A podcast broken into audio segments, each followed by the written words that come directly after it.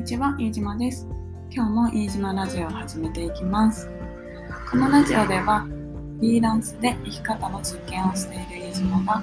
旅や水中活動、自然農やものづくりなど、日々のことについてゆるゆるとお話ししていきます。ぜひ通勤の友などにリラックスしてお聞きください。えー今日は9月の2日 ?2 日かな？木曜日ですね。皆さんいかがお過ごしでしょうか？えっ、と、昨日から東京は涼しくなって、で、ね、雨も降り出したりして、このまま寒くなっていくのかな？どうなんですかね？で、私はそろそろあの、玉ねぎの種を、秋冬野菜の玉ねぎの種をそろそろ巻きたくって、で、玉ねぎって真夏より涼しくなった時じゃないと、なんかちゃんと実が大きくなってくれないらしくって、なので、そろそろかなって、ちょっとそわそわしているところです。結構ね、あの、自然農を始めたら、本当になんか、日々の天気を特にチェックするようになってて、で、あ、台風が来てるとか、あ、雨だなとか、お日様が、日照りが続くから、お水が足りなくなっちゃうかなとか、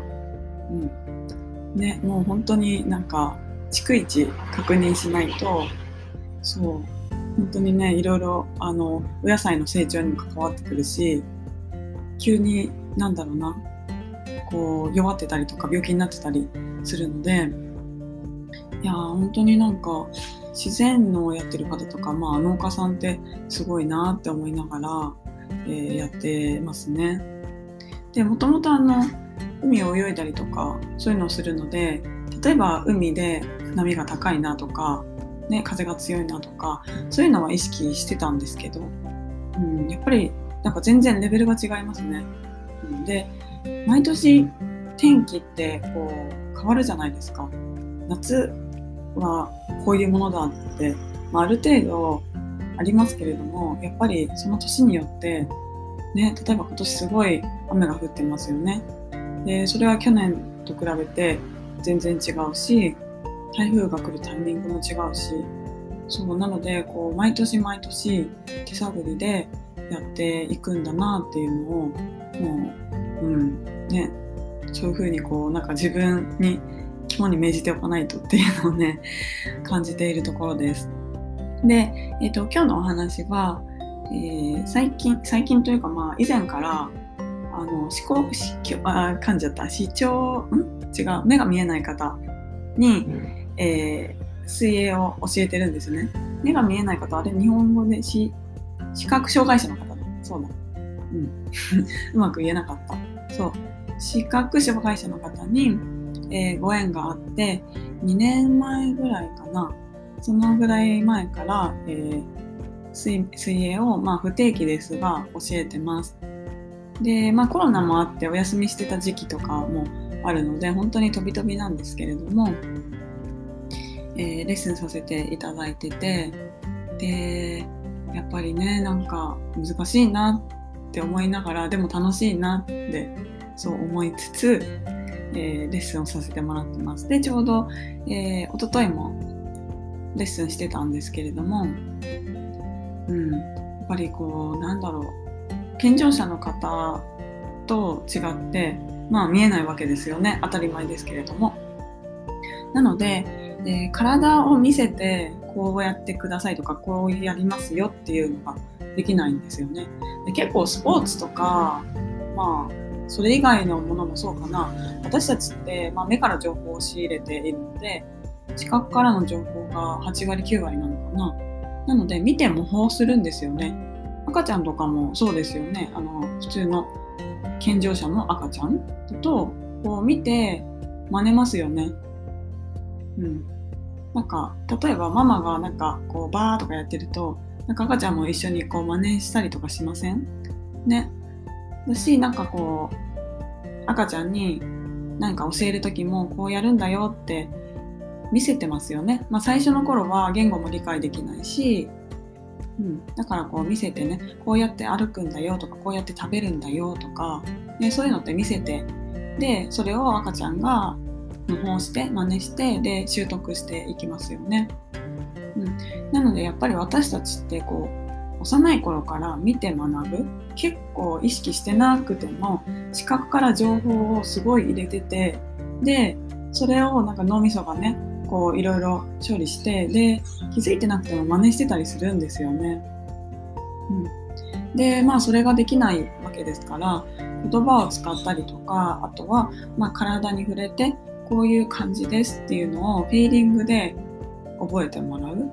でもねやっぱり、うん、難しいですよね。しかもなんだろう見えてた時に水泳をやっていたのなら、まあ、ちょっと感覚あるかもしれないですけど、まあ、初めて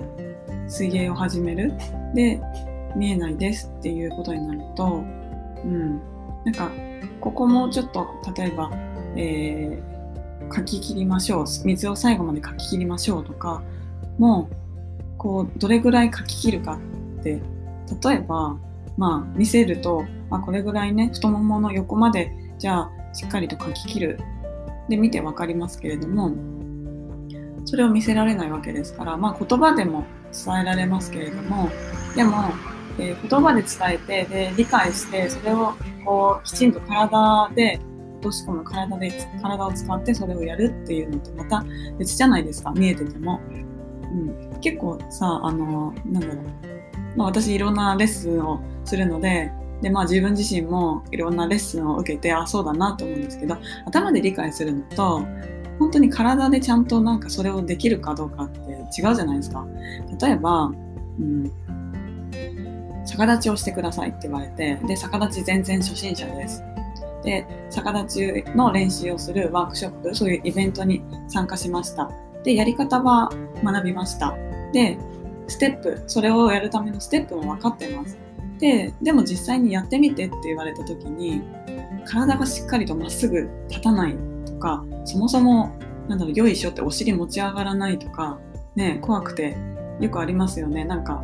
怖くてぴょんぴょんぴょんぴょんなんか足で飛んでるけど全然お尻持ち上がってないから全然飛べてないよみたいな。ねとかあったりして。そう。だからなんだろう見えてる人でもそうなのにねその、まあ、目が見えないっていうのは本当になんかあ難しいっていうのを改めてこうレッスンするたびに思うしあじゃあどうしたら理解してもらえるだろうかとかうん理解した上でじゃあなんかお互いにこうなんだろう無理のない方法で楽しくレッスンを進めていくにはどうしたらいいだろうとかなんかやっぱり、まあ、見える見えない部分にかかわらずできなきゃダメっていうのってちょっとつまらないじゃないですか。うん、なんかなんだろう。そのアスリートアスリートとして上を目指しているっていうんだったら結果を求めるっていうのはもちろん大事かと思うんですけれどもそうじゃない場合やっぱり楽しくないと続けられないしこうお互いに楽しい空間をまずは、ね、一緒に作っていきたいなっていうのがベースにあるのでなのでなんかこうしてください。できてないですとかなんかそういうふうにこうなんだろう圧迫するようなことはやりたくなくって、うん、だからなんかこうこれがこうしたらもっといいかなとか言いながらもやっぱりなんかある程度の諦めとか、まあ、時間をかけてゆっくりやっていく忍耐とかお互いにやる方も教える方もそうですけれども。で、まあ、なおかつやっぱり信頼関係をお互いに持つっていうのが、ね、すごく大事だなって思って。だってレッスン来たくないっって言われちゃったらもうそれでねもう泳ぎたくないって言われたらすごく悲しいことですし、ね、なんかレッスンもいいですってなんか私のレッスンがいいですって言われるならまだしももう水の中行きたくない水が大嫌いになったってなったら本当にそれはすごくね悲しいことだし、うん、そうなりたくはないのでうん、なのでこうなんだろう、うん、やっぱり教えるとか、まあ、教えるっていうかなんだろう、うん、そうだ教えるって言えばいいのかなこういう場合。なんかうまく言語化はできないんですけれどもこう、ね、一緒に何かを作っていく。それも今まで経験したことがないことで答えがない場所、うん、とかあとはなんかなんだろうな。うん、インタラクティブな関係。こうお互いにこうなんだろう相互作用するような関係を気づいていくっていうのもやっぱりなんかチャレンジだなって思いながらやっているところです。でもしこれを聞いてご興味がある方がいれば、えー、結構ねあの視覚障害の方で泳ぎたいけど場所がないとか、ね、あのサポートしてくれる方を探してるっていうのもあったりするのでよろしければお声がけください。えー、では今日は視覚障害の方に水泳を教えてますっていうことについてお話しさせていただきました。えー、今日も最後までお聴きいただきましてありがとうございます。今日も皆さんにとって良い一日でありますように。新島でした。バイバーイ。